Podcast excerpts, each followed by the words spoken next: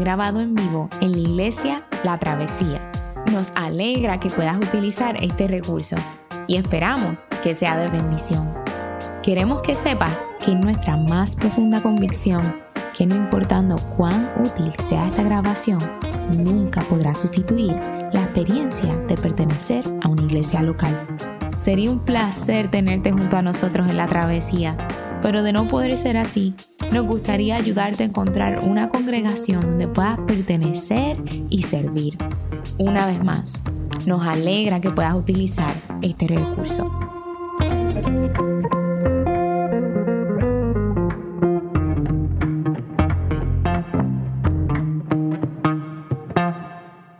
Hoy nos encontramos de nuevo, este nuestro segundo domingo de Adviento, este, y estamos mirando un poco una temporada que de alguna manera se convierte en una especie de mezcla entre celebración, reflexión, lamento, preparación del corazón y un desafío a mirar a Dios de una manera diferente y distinta.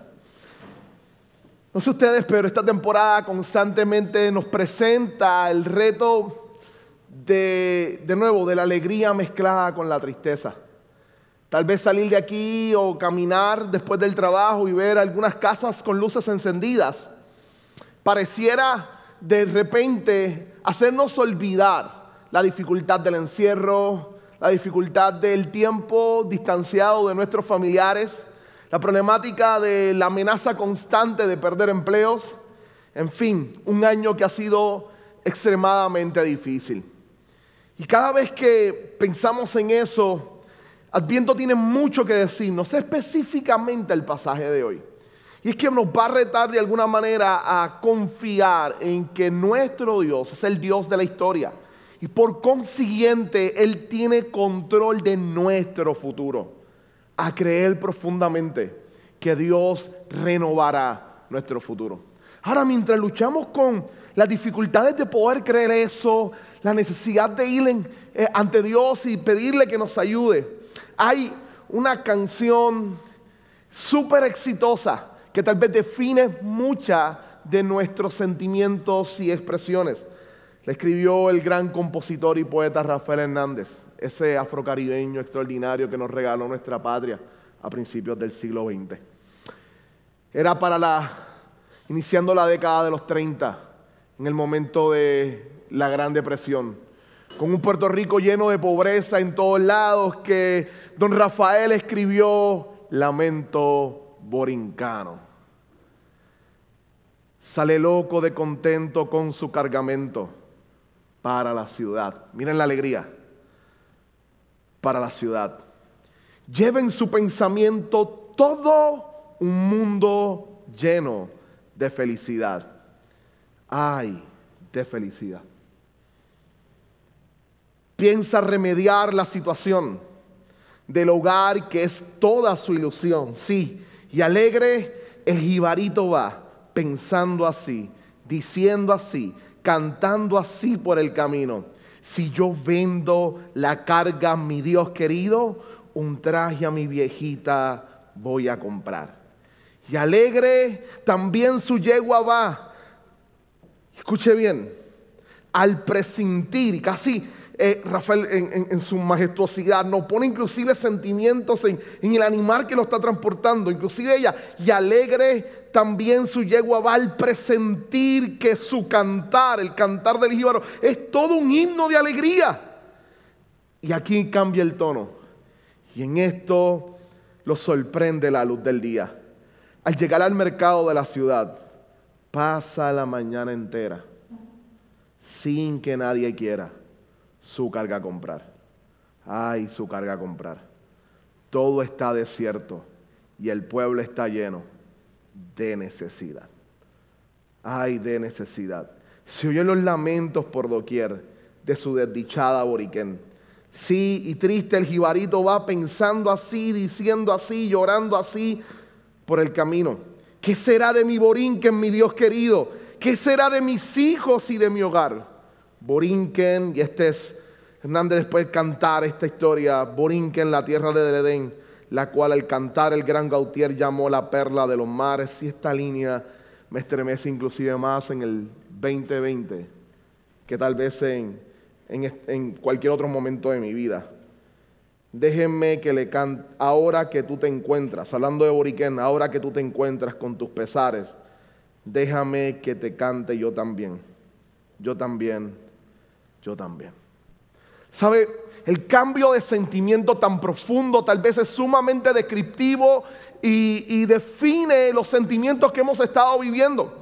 Un año en el cual comenzamos llenos de esperanza, con el deseo de que cosas buenas sucedieran. Eso nos ocurrió inclusive a nosotros, el equipo pastoral, con un gran proyecto, con grandes proyectos en marcha. Eso me sucedió a mí esencialmente comenzando el año. Estábamos iniciando la plantación en Caguas y de repente pareciera que en el camino todo se nos vino abajo. No nos habían preparado nunca para una experiencia como esta. De seguro no hay libro que nos anticipara lo difícil de un año como este. Comenzamos lo más probable con alegría.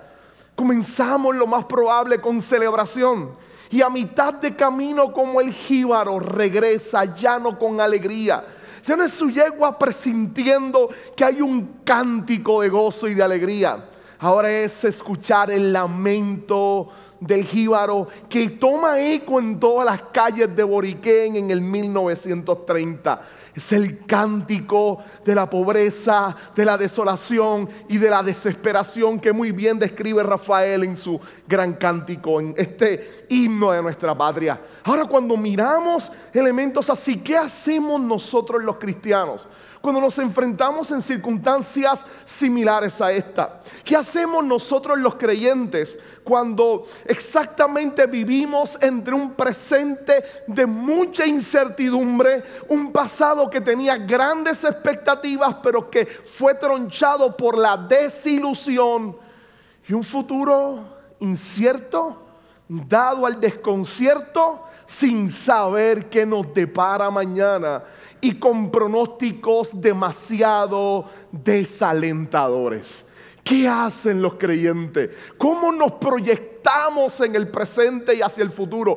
¿Cómo nos levantamos cada mañana? ¿Cómo caminamos el día a día? Creo que este pasaje tiene mucho que reflejarnos, algunas cosas que decirnos, otras que inclusive confrontarnos, pero sobre todo tiene el potencial de bendecir profundamente nuestras vidas y servir de orientación en medio de los tiempos que estamos viviendo. Así que cuando nos acercamos a los capítulos 1 y 2 de Primera de Samuel, esta es la historia y esto casi abre si uno lo lee y si usted estuvo pendiente a la lectura. Esta es la historia de un hombre con dos esposas. Es la historia de un hombre con dos esposas. Y esto puede ser que de repente nos tome como extraño, como raro, como desconcertante inclusive. Como algo que no estamos preparados para anticipar.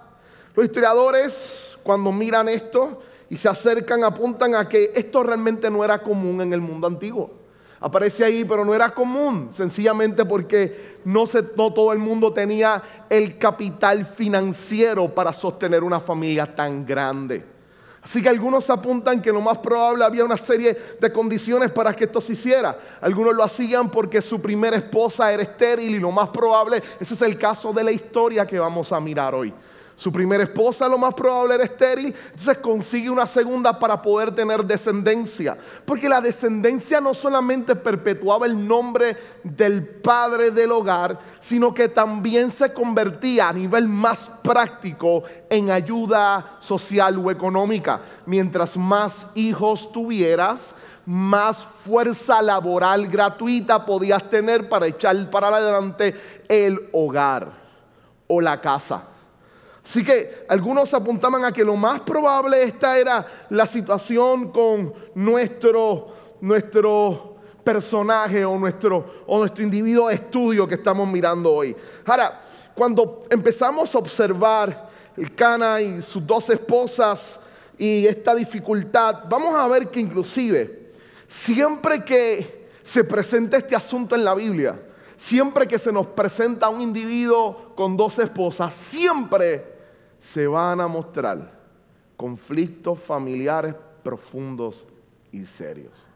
Siempre vamos a ver una familia bastante afectada en su interior. Y es casi la Biblia gritándonos, aunque la sociedad antigua no lo censuró, este no era el modelo de Dios. Y eso es interesante, porque nosotros somos dados y somos seres creados, inclinados hacia el derecho. Lo que esté bien se hace conforme a la ley. Y si la ley lo permite, yo lo puedo realizar. Pero lo que nos va a mostrar constantemente la Biblia es que siempre hay una ley superior a la ley terrenal y es el modelo de Dios que siempre es más sabio, más productivo y tiene la intencionalidad de bendecir. Y aunque en el mundo antiguo no era censurable, la Biblia nos va a dar un retrato de grandes problemas familiares cada vez que había poligamia.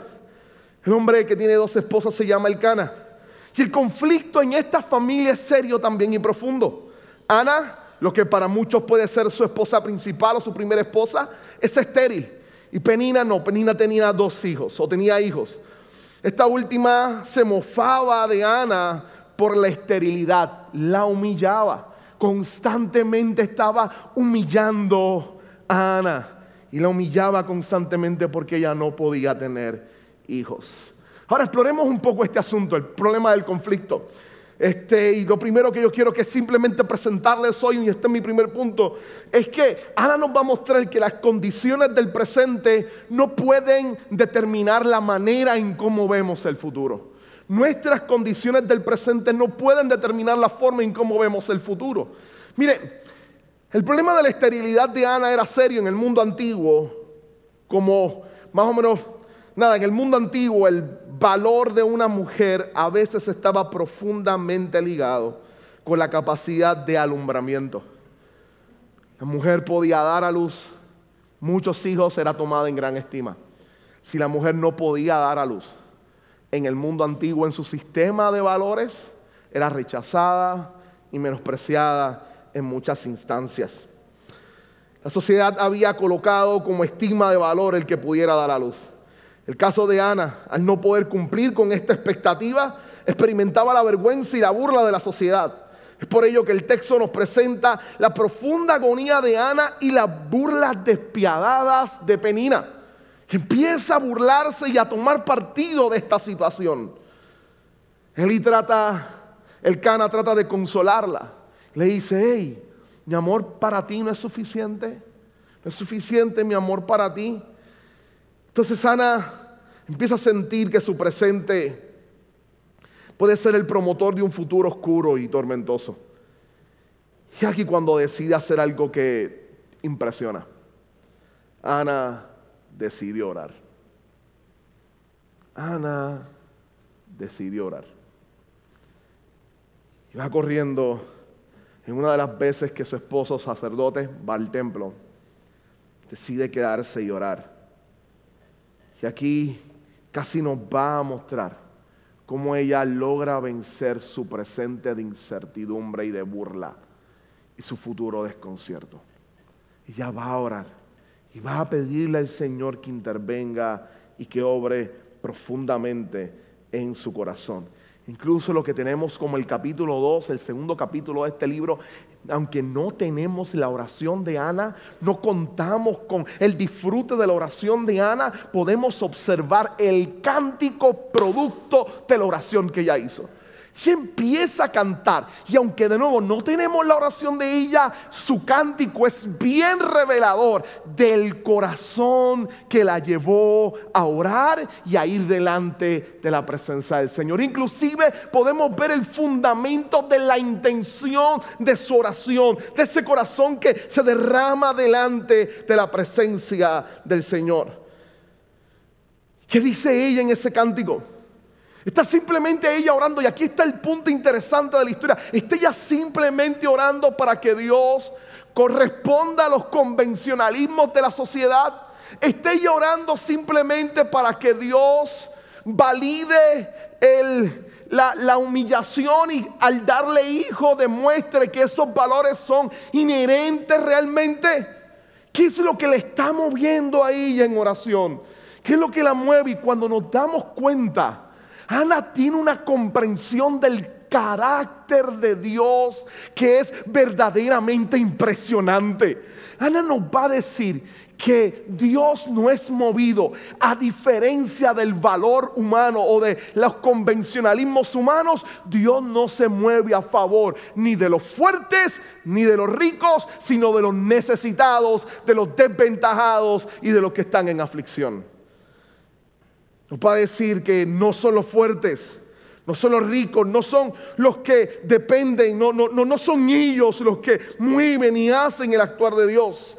Y es una estéril que sufría la burla de los que tenían hijos, la que ahora canta porque Dios le ha respondido y Dios le responde a Ana, le da un hijo y ella está cantando diciendo, es que no son los fuertes, no es la gente que tiene, tú escuchas a aquellos que con corazón hambriento y con necesidad y con imposibilidad se acercan a ti, confiando plenamente en que tú eres un Dios que les escucha. Miren los primeros versos, los primeros cinco versos del cántico de Ana. Escuche bien, mi corazón se alegra en el Señor. En Él radica mi poder. Puedo celebrar su salvación y burlarme de mis enemigos. Nadie es santo como el Señor. No hay roca como nuestro Dios. No hay nadie como Él. Dejen de hablar con tanto orgullo y altivez no profieran palabras soberbias. El Señor es un Dios que todo lo sabe y Él es quien juzga las acciones. El arco de los poderosos se quiebra, pero los débiles recobran las fuerzas. Los que antes tenían comida de sobra se venden por un pedazo de pan. Los que antes sufrían hambre ahora viven saciados. Y pone su ejemplo, la estéril ha dado a luz siete veces pero la que tenía muchos hijos languidece. Este cántico profundo de Ana coloca la esperanza fundamental en Dios y está apuntando y dice ella, mi presente o las circunstancias de mi presente no determinan esencialmente lo que Dios pueda hacer conmigo en el futuro. Mi confianza está puesta en un Dios que está moviendo la historia. Él es soberano y yo he decidido confiar en la soberanía de Dios. Yo he decidido confiar en la soberanía de Dios. Ella, como les decía, ha descubierto que el presente no determina el futuro, que la confianza en el Dios de su futuro es suficiente. Es suficiente. Que la providencia de Dios, a pesar que enfrentemos momentos de mucha dificultad, siempre nos va a mostrar su gracia aun cuando en el presente no lo entendamos. Lo que nos mueve y nos invita a es a confiar en un Dios que está encargado de la historia universal, pero también de tu historia. Y que aunque en el momento no logres entender lo que estás atravesando, Él te invita a confiar. Recordando que Romanos 8:28 nos dice, Reina Valera, como me lo enseñaron, que los que aman a Dios, todas las cosas ayudan a bien. En ahí lo dice muy bien también. Ahora bien sabemos que Dios dispone todas las cosas para el bien de quienes lo aman, los que han sido llamados de acuerdo con su propósito. Que todo lo que sucede en nuestro presente, nuestro Dios tiene la capacidad y el poder en tornarlo en experiencias de bendición. Aún por lo más difícil que sea lo que estás pasando en este momento, Dios tiene el poder de tomar tu situación de adversidad y tornarla en una experiencia de bendición para tu vida. De bendición para tu vida. Ahora, cuando nosotros miramos esta primera parte en esencia del pasaje, nos damos cuenta de algo y déjeme este, ser bien puntual en esto. Yo sé que pareciera de saque al principio a muchos de nosotros que nos sentimos incómodos con, la narrativa de este capítulo. Porque muchos me van a vacilar el resto de la semana, porque nuestra sensibilidad es moderna. Eh, la gente está mirando, casi un chiste interno, pero la manera o las percepciones modernas con que nosotros vemos esto. Estos lentes modernos con los que nos acercamos al texto nos imponen rápido un, detente y un distanciamiento. ¿Cómo es posible que en esa sociedad se vindicara el valor de una mujer solamente por la idea de tener hijos? Definitivamente, yo estoy consciente conforme a todo el relato bíblico de toda la escritura que los seres humanos, hombre y mujer, no valen únicamente por lo que pueden producir, sino porque son creación de Dios, porque tienen la dignidad de Dios y son creados a imagen y semejanza de Dios. Que eso puede ser un rasgo bien profundo de nuestro estado caído. Pero ahora, quiero ser bien honesto con ustedes. Tú y yo actuamos con el mismo principio, aunque los conceptos de validación cambien. Tú y yo actuamos con el mismo principio. Es más, críticos recientes de la canción de del maestro Rafael. Lo nota muy claro y tal vez pareciera ser una crítica aguda que Rafael está haciendo. Si él escribe en el 30, hay un gran problema en la literatura puertorriqueña en el 30 y es que específicamente hay un gran debate en Puerto Rico a nivel intelectual en los años 30 sobre lo que es puertorriqueñidad. Este, ahí estaba Insularismo de Pedreira, que se escribe en esa década. Está una serie de escritores batallando sobre el nivel identitario, sobre la identidad del puertorriqueño. Y sobre todo, hay una corriente cultural muy profunda que ha llegado hasta hoy de ennoblecer o romantizar el jíbaro. No hables mal del jíbaro, porque el jíbaro es noble. Claro, si uno estudia historia sabe que es otra cosa. Este, esta idea del jíbaro como, como un estado que añoramos, casi lo Rousseau, un estado que añoramos. Y qué bueno, qué lindo era Puerto Rico en el tiempo de los jíbaros, cuando se morían eh, muy entradas en, en edad, donde las personas ya a los treinta y pico parecieran que tenían 70 años, este, donde las enfermedades eran abrumadoras, donde las crisis morales y éticas en los campos eran serias. Esa idea de la gente de antes que te dice que los tiempos de antes eran mejor. Hay problemas con eso a nivel histórico, ¿no? O hemos creado esta idea romántica del jíbaro, pero él vivía literalmente en la miseria. Si hay algo aquí que coloca a Rafael que a mí me llama la atención, mire, él dice, el, el jíbaro va caminando, y aquí estoy haciendo eco de algunos críticos contemporáneos, este, él está haciendo el eco de, el jíbaro va caminando y va cantando, él va alegre. Si yo vendo esta carga, mi Dios bendito, voy a levantar a mi hogar, voy a darle comida a mis hijos, no, porque lo más probable la carga es parte del producto que él tenido en la tierra. Y Obviamente su familia no tiene mucho para alimentarse, se alimentan muy poco, como los jíbaros en esa época en Puerto Rico, específicamente en el 30, pero se alimentaban algo.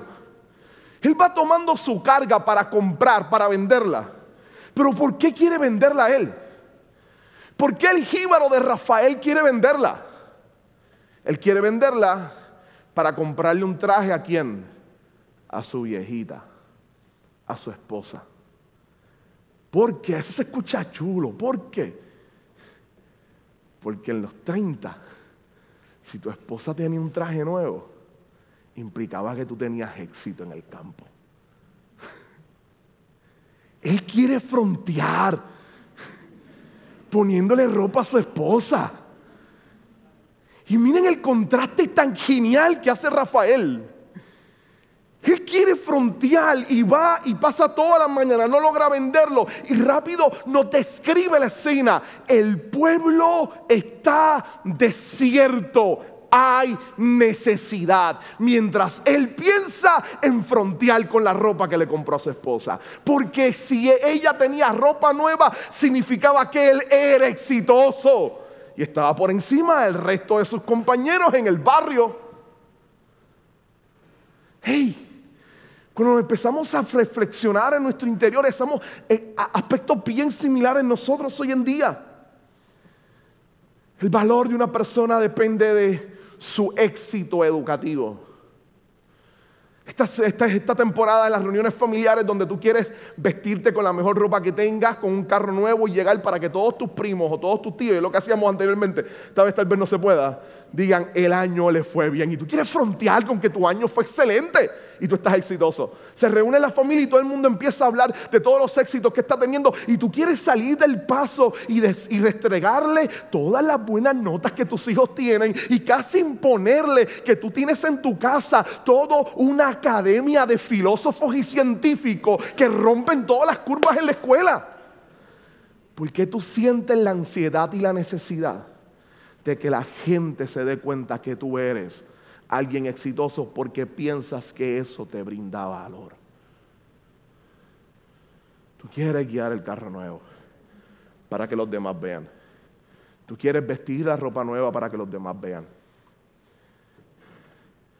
Porque hay unas nuevas listas en nuestra sociedad de lo que implica informar valor y prestigio a la gente tú deseas. Y casi fallamos en el mismo error. Ahora, miren lo que hace Ana. Porque de nuevo, mi reto para ustedes hoy es no ver el pasaje como que simplemente de forma caprichosa Dios responde. Miren que al Dios responder, Ana decide entregarle su hijo a Dios y dejarlo en el templo. Y fue su decisión desde el principio. Y usted y yo no actuamos igual que Ana. Le pedimos a Dios éxito para el carro nuevo, pero no vamos a venir aquí a entregárselo a Dios y a decirle, lo compré, tengo la deuda y te lo doy. Usted no va a hacer eso. El nivel de compromiso y de pasión de comprender que el fundamento de la vida es Dios, en Ana es extraordinario. Por eso lo segundo que nos muestra este pasaje es la confianza tan profunda que Ana tiene en Dios. Yo te lo voy a dar.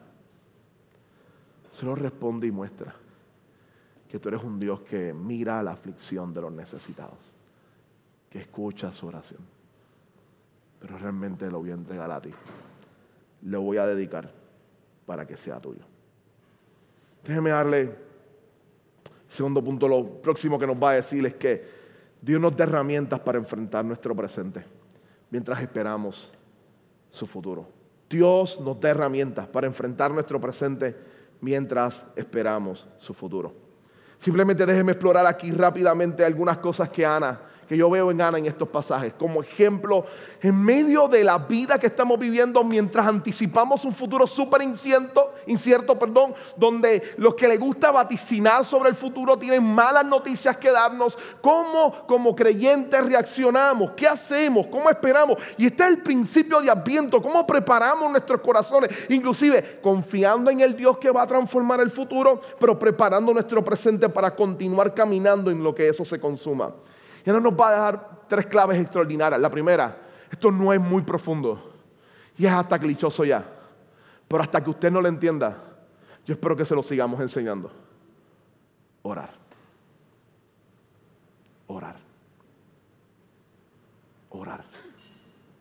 Ana oro. Ana oro. Es tanta la intensidad y la devoción, y este es el contraste tan espectacular de este libro en medio de la decadencia que nos presenta de la sociedad, que cuando Ana Boral, el sumo sacerdote Eli, piensa que ella está ebria, no logra discernir la profundidad de su pasión y su deseo por Dios. Y es casi un contraste en lo que búsqueda y, y pasión por Dios. Ana nos invita a orar. Sí, una oración apasionada, sí, una oración donde expresamos nuestras emociones y sentimientos. Sí, sí, una, conversación con Dios donde hay libertad para llorar, para gritar un ratito, para lamentarse. Hay este espacio para preguntar por qué. Hay espacio porque Él nos brinda confianza para simplemente relacionarnos con Él. Yo quiero cambiar tu visión de la oración. Escucha esta cita de Agustín Dipona, que a mí me estremece el alma. Mira esta cita de Agustín. La oración es el encuentro entre la sed de Dios y la sed del hombre. Agustín dice, la oración es el encuentro de la conversación entre un Dios que está deseoso de hablar contigo y un ser humano que necesita hablar con Dios. El problema con nosotros es que en la oración pensamos que esto es tan mecánico que soy yo el que tengo que orar porque me lo imponen. No, no, tienes que orar. Pero la intencionalidad es que veas el disfrute, el deleite del poder de la oración y sobre todo que al relacionarte con Dios no sientas que es un Dios distante el cual tienes que gritarle para que te escuche, sino es un Dios que te está esperando, que está deseoso, que lleva rato esperando que te acercaras a Él porque Él quiere hablar contigo. Es un Dios que decía que está ahí Número dos, hay algo que nos enseña profundamente Ana, como herramienta para enfrentar este tiempo entre nuestro presente difícil y el futuro que Dios va a renovar y que va a cambiar, es dependencia. Aprendamos a depender única y exclusivamente de Dios. Ana no tiene capacidad, es algo que lo más probable le ocurría a él o a su esposo, no sabemos, pero, pero no podía tener hijos, no había nada que ella pudiera hacer y decide confiar profundamente en Dios, dependencia. Porque muchas veces la inseguridad, la aflicción y los conflictos de nuestro corazón con relación al futuro, al presente, los niveles de ansiedad que se nos disparan en estas épocas mientras vislumbramos que va a ser el 2021, se centran en un problema del alma. Y es que todavía confiamos en nuestras propias obras y en lo que podemos hacer para cambiar nuestra vida.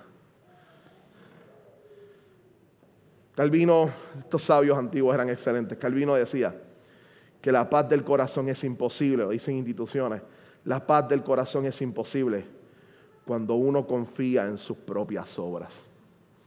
Si tu confianza es en que tú puedes transformar tu futuro, tú vas a fracasar si tu confianza es en que tú con tu propio éxito, con tu propio esfuerzo, puedes cambiar todo tu futuro, tú no has entendido aún lo profundo del Evangelio. Esto no se trata de lo que yo pueda hacer, sino de lo que Dios ha decidido hacer en Cristo Jesús, no solo por mi futuro, sino por el futuro de toda la humanidad, de toda la creación completa. Es el Dios que ha decidido recrear y transformar todas las cosas, restaurarlas en Cristo Jesús. No solamente oración y dependencia, Ana nos muestra gratitud. Nos muestra gratitud. Ella canta a Dios. Y hace uno de los cantos más emblemáticos. La próxima vez que en toda la Biblia vamos a ver un cántico así, lo va a tener una muchachita de aproximadamente 14 o 15 años, que lleva en su barriga a alguien nada más y nada menos que le va a colocar Jesús por nombre, María. Y es la pasión por comprender que Dios es el que dirige y reina sobre todas las cosas. Hay una acción de gratitud. Hay algo poderoso en de vez en cuando, y esto me lo ha enseñado mi tradición pentecostal, hay algo muy poderoso en adorar a Dios.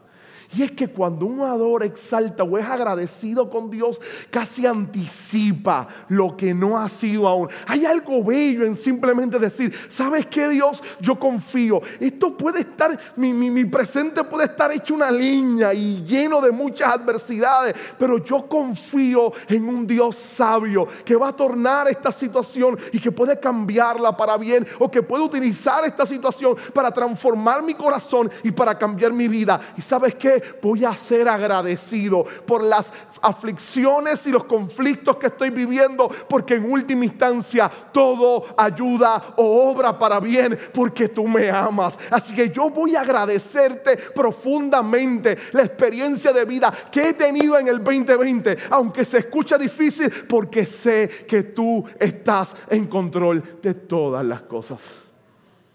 Tú estás en control de todas las cosas. Ahora déjenme aclarar para cerrar. Hoy esto no es super fe. Quiero ser claro en esto. Quien logra esto no es alguien con una super espiritualidad. ¿Cómo logramos este tipo de vida?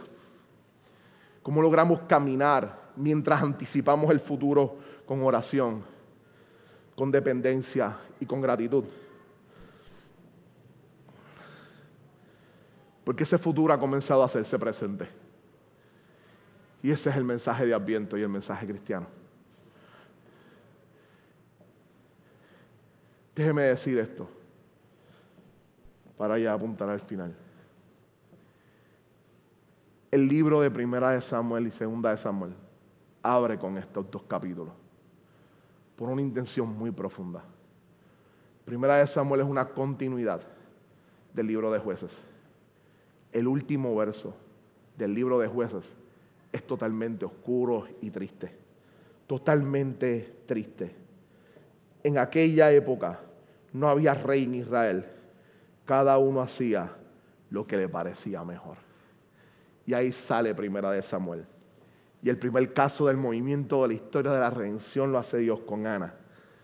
Su niño va a ser el profeta Samuel.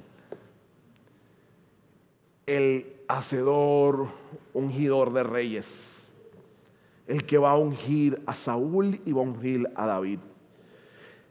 Ana está cantando sobre la profundidad de un rey que viene, que es un rey justo, un rey benevolente, un rey que decide mirar a los afligidos y restaurarlos, un rey que decide tomar a los que están en el suelo y darles vida, un rey que decide caminar con su pueblo.